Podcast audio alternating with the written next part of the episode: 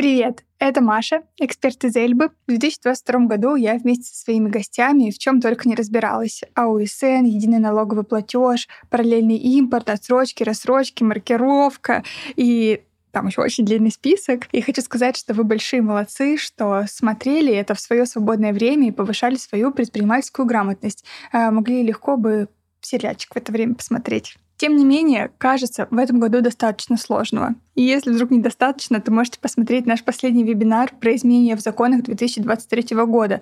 Там всего достаточно. Если же у вас настроение на что-то более э, легкое, то я предлагаю посмотреть это видео, в котором я расскажу, Истории из реальной жизни, которые выходят за рамки правил, прописанных в законах, постановлениях и пояснительных записках. Это истории реальных предпринимателей, которые случились с ними и с которыми они справились, несмотря на их внезапность и порой несправедливость.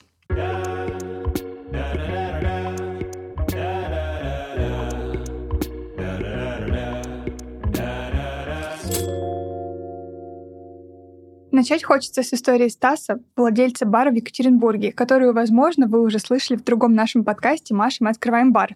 Это ничего, можно еще раз послушать, потому что, мне кажется, она осталась недооцененной. История это про товароучетную программу «Постер» и совершенно дурацком стечении обстоятельств. Предыстория там такая.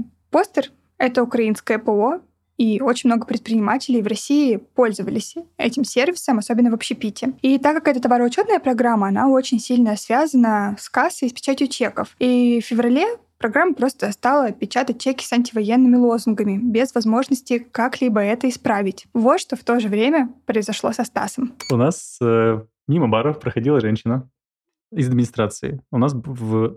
сломали скамейку, причем э, власти города, которые убирались трактором, сломали скамейку вот эту вот. Ого. Вот, мы ее хотели починить, она у нас стояла, там снег как раз, вот эта вся уборка первая началась в феврале. И она зашла, говорит, скамейку почините. И что, говорит, у вас э, вообще за организация такая головой водит?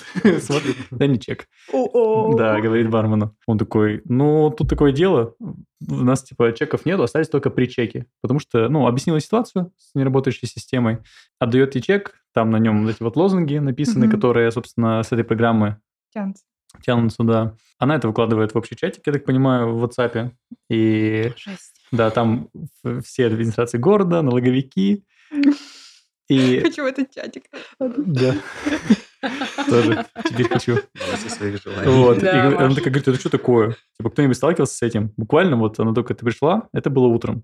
Я тоже приехал в бар и начал какие-то дела свои делать. Вот, и у нас э, проверочка пришла. Прошло ну, часа три, наверное, то есть ну, они оперативно сработали. Закончилась история тем, что Стасу выставили штраф 10 тысяч рублей за как бы не выдачу чека, и это на самом деле минимальный штраф.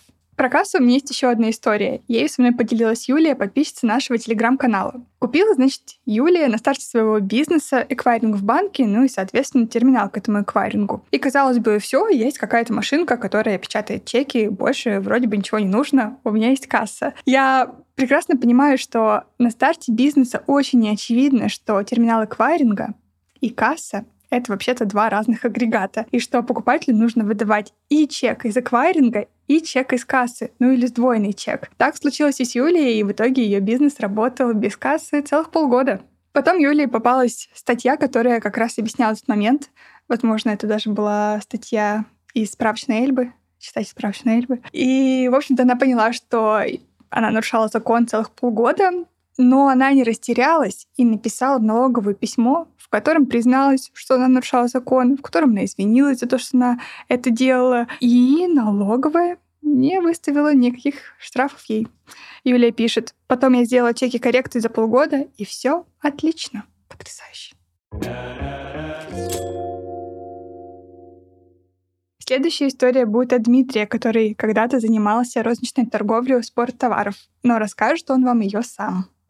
Здравствуйте, да. Было ИП, перед непосредственным закрытием оплатил все взносы с помощью контура Эльбы. До этого на протяжении всего, всей деятельности ИП все платил, значит, до копеечек, постоянно сверялся, все было хорошо. А через три месяца после того, как ИП было закрыто, вызывают в налоговую. Но не в сами вот эти окошечки, где принимают всякие платежи, а какая-то специальная организация, значит, это очень крутые там ребята сидят, которые занимаются именно проверками. Пошел к ним, иду со всеми ТТНками, с целой папкой, которые сохранились за три года. Они мне показывают бумагу, где написано, что они насчитали по страховым взносам какие-то пени или доплаты в районе там 2000 рублей. Показываю им на телефоне, на интернет-странице свой личный кабинет, где есть э, оплаты по этим страховым взносам по всем. Они очень недовольно щурят на меня глаза и говорят, что мы все равно вас вызовем. Сейчас мы все проверим. Я, естественно, оставил всю эту папку со своими оплатами, с ТТНками, все у них. Потом я ее, кстати, благополучно забрал, но они меня сами не приглашали, хотя я оставил все свои контактные данные. И вот уже 7 лет, как я жду приглашения от них, э, значит, по оплате своих этих якобы неоплаченных страховых взносов. Вот так бывает. История о том, что налоговая просит заплатить неожиданные для вас долги, довольно много. Но если в прошлой истории явно это была какая-то ошибка налоговой, то довольно часто встречаются истории, когда налогоплательщики сами ошибаются. И это часто связано с тем, что они просто слишком рано возвращают переплату. Так как это случилось, например, у одного из наших подписчиков. Вот что он нам рассказал. Продал станок вовремя заплатил всю сумму полагающегося налога в марте 2021 года. В ноябре того же года заглянул в личный кабинет налогоплательщика, а там переплата 96 тысяч. Ну и он решил оформить возврат, написать заявление. Деньги вернули, а месяц назад пришло уведомление, что я не заплатил налог с продажи этого станка. Пришлось ехать разбираться в налоговую. В итоге пришлось заплатить эти 96 тысяч плюс пени и штраф. Эта история очень показательная, и это время снова напомнит мне вам о том, что налоговые начисляют налоги и взносы обычно позже, чем вы их заплатите. И все это время ваши оплаты будут идентифицироваться как переплаты, и это абсолютно нормально. Например, налог УСН налоговая начисляет лишь по итогам года, когда вы подадите декларацию, а иногда она вообще делает начисление по итоговому сроку подачи декларации. То есть это конец марта для организации, конец апреля для предпринимателей. Все это время ваши авансовые платежи будут переплатой. То же самое со страховыми взносами. У них хоть и нет э, никакого отчета, они все равно начисляются уже по итогам года. Ну и отчеты за сотрудников, там точно такая же схема. Подали отчет, появились начисления. Поэтому, когда вы заказываете сверку, постарайтесь ее проанализировать. Если же вы ничего не возвращали, и у вас внезапно появился какой-то долг, то есть большая вероятность, что где-то налоговые что-то перепутали. Как это, например, случилось у Алексея. Как с меня э, захотели взять э, налог за квартиру, которую я подарил э, маме, свою долю. Вот. Дело было так. Э, мне пришло, получается, квиток налоговый, что я должен такую-то сумму э, денег э, за э, объект недвижимости. Я еще очень долго э, соображал, какой же объект недвижимости а, я недавно продал, потому что как бы, ну, ничего такого не было. И из-за этого я очень долго не решался идти в налоговую, чтобы а, как бы, ну, эта история как-то замялась и так далее. Но получилось так, что мне все-таки пришлось идти в налоговую.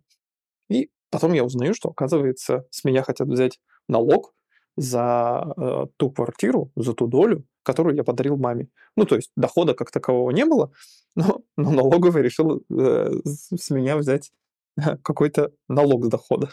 вот. а, я все объяснил, мне сказали, э, что вот э, если вдруг тебя будут спрашивать, у тебя же там договор дарения остался, я говорю, ну, ну конечно, да. Вот. Ну и а, получается, они мне сказали, ну все, тогда все, э, вопрос исчерпан, можешь идти домой, все нормально. Я говорю, ну, понятное дело, никакого дохода не было, какой может быть налог?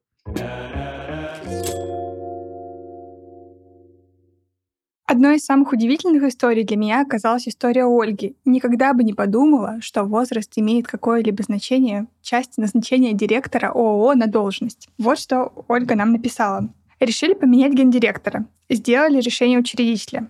Стали подаваться на внесение изменений в ЕГРЮ, это Единый государственный реестр юридических лиц. Новый гендиректор вызвали на опрос, в скобочках допрос, в налоговую. Задавали разные вопросы о деятельности в цифрах, а потом прислали решение с отказом о внесении изменений в ЕГРЮ по причине того, что директор на допрос не явился. Хотя, как мы помним, он все-таки явился. Оказалось, что участились случаи отбирания бизнеса молодыми людьми. Новому директору тогда было 20 лет. Отроду. И налоговая заподозрила неладное. Даже не знаю, чему учит эта история. Наверное, не открывать бизнес, чтобы потом не сражаться с ветряными мельницами.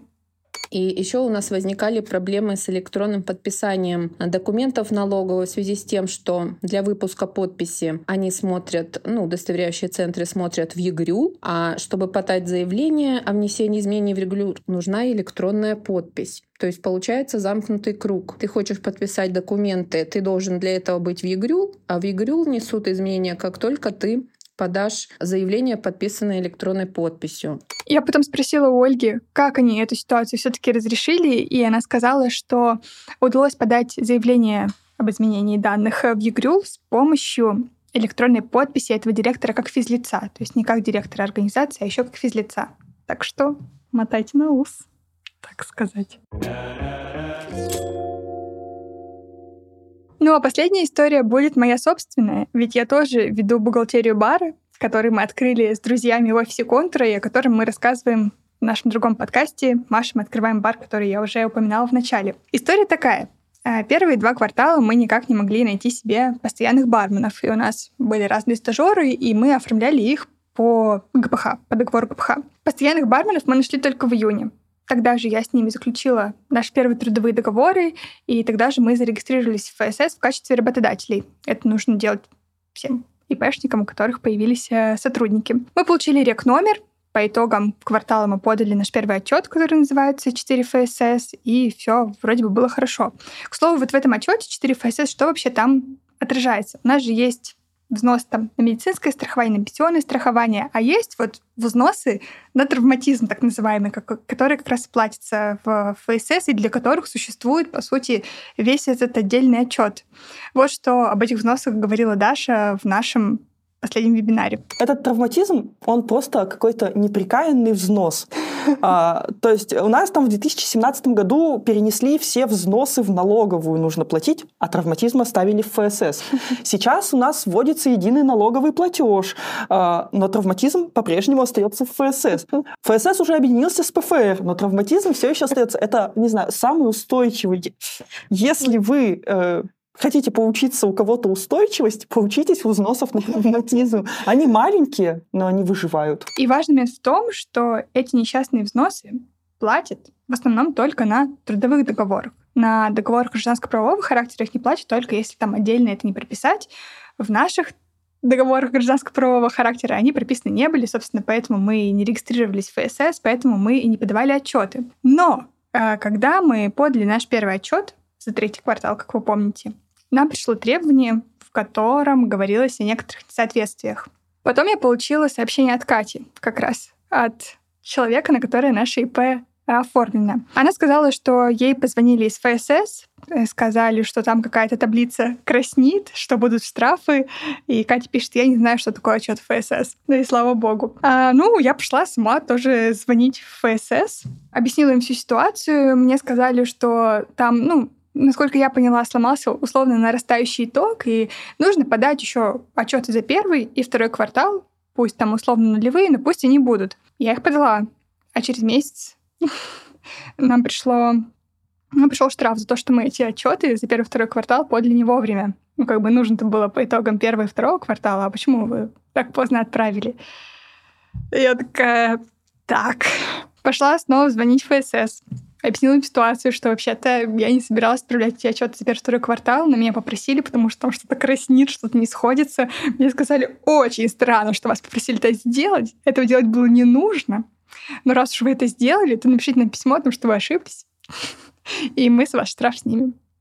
Ну, я написала письмо. Но я-то не ошибалась. Что я хочу отметить во всей этой истории, так это то, что все эти звонки в ФСС были довольно приятными. Никто там строго со мной не говорил, никто мне не дерзил, все были заинтересованы в том, чтобы решить мою проблему. И мне кажется, что пришло время нам с вами вот от этого стереотипа, что в фондах и в налоговой сидят э, злые всякие тетечки, которые обязательно хотят нас оштрафовать или уличить в какой-то ошибке. Пора нам, короче, избавляться с этого стереотипа, потому что все истории, которые я вам сегодня рассказала, в итоге закончились хорошо. И все они решились как? Простым звонком, или письмом, или добром в виде извинения. И, в общем-то, никакая ситуация не была тупиковой, и нечего бояться.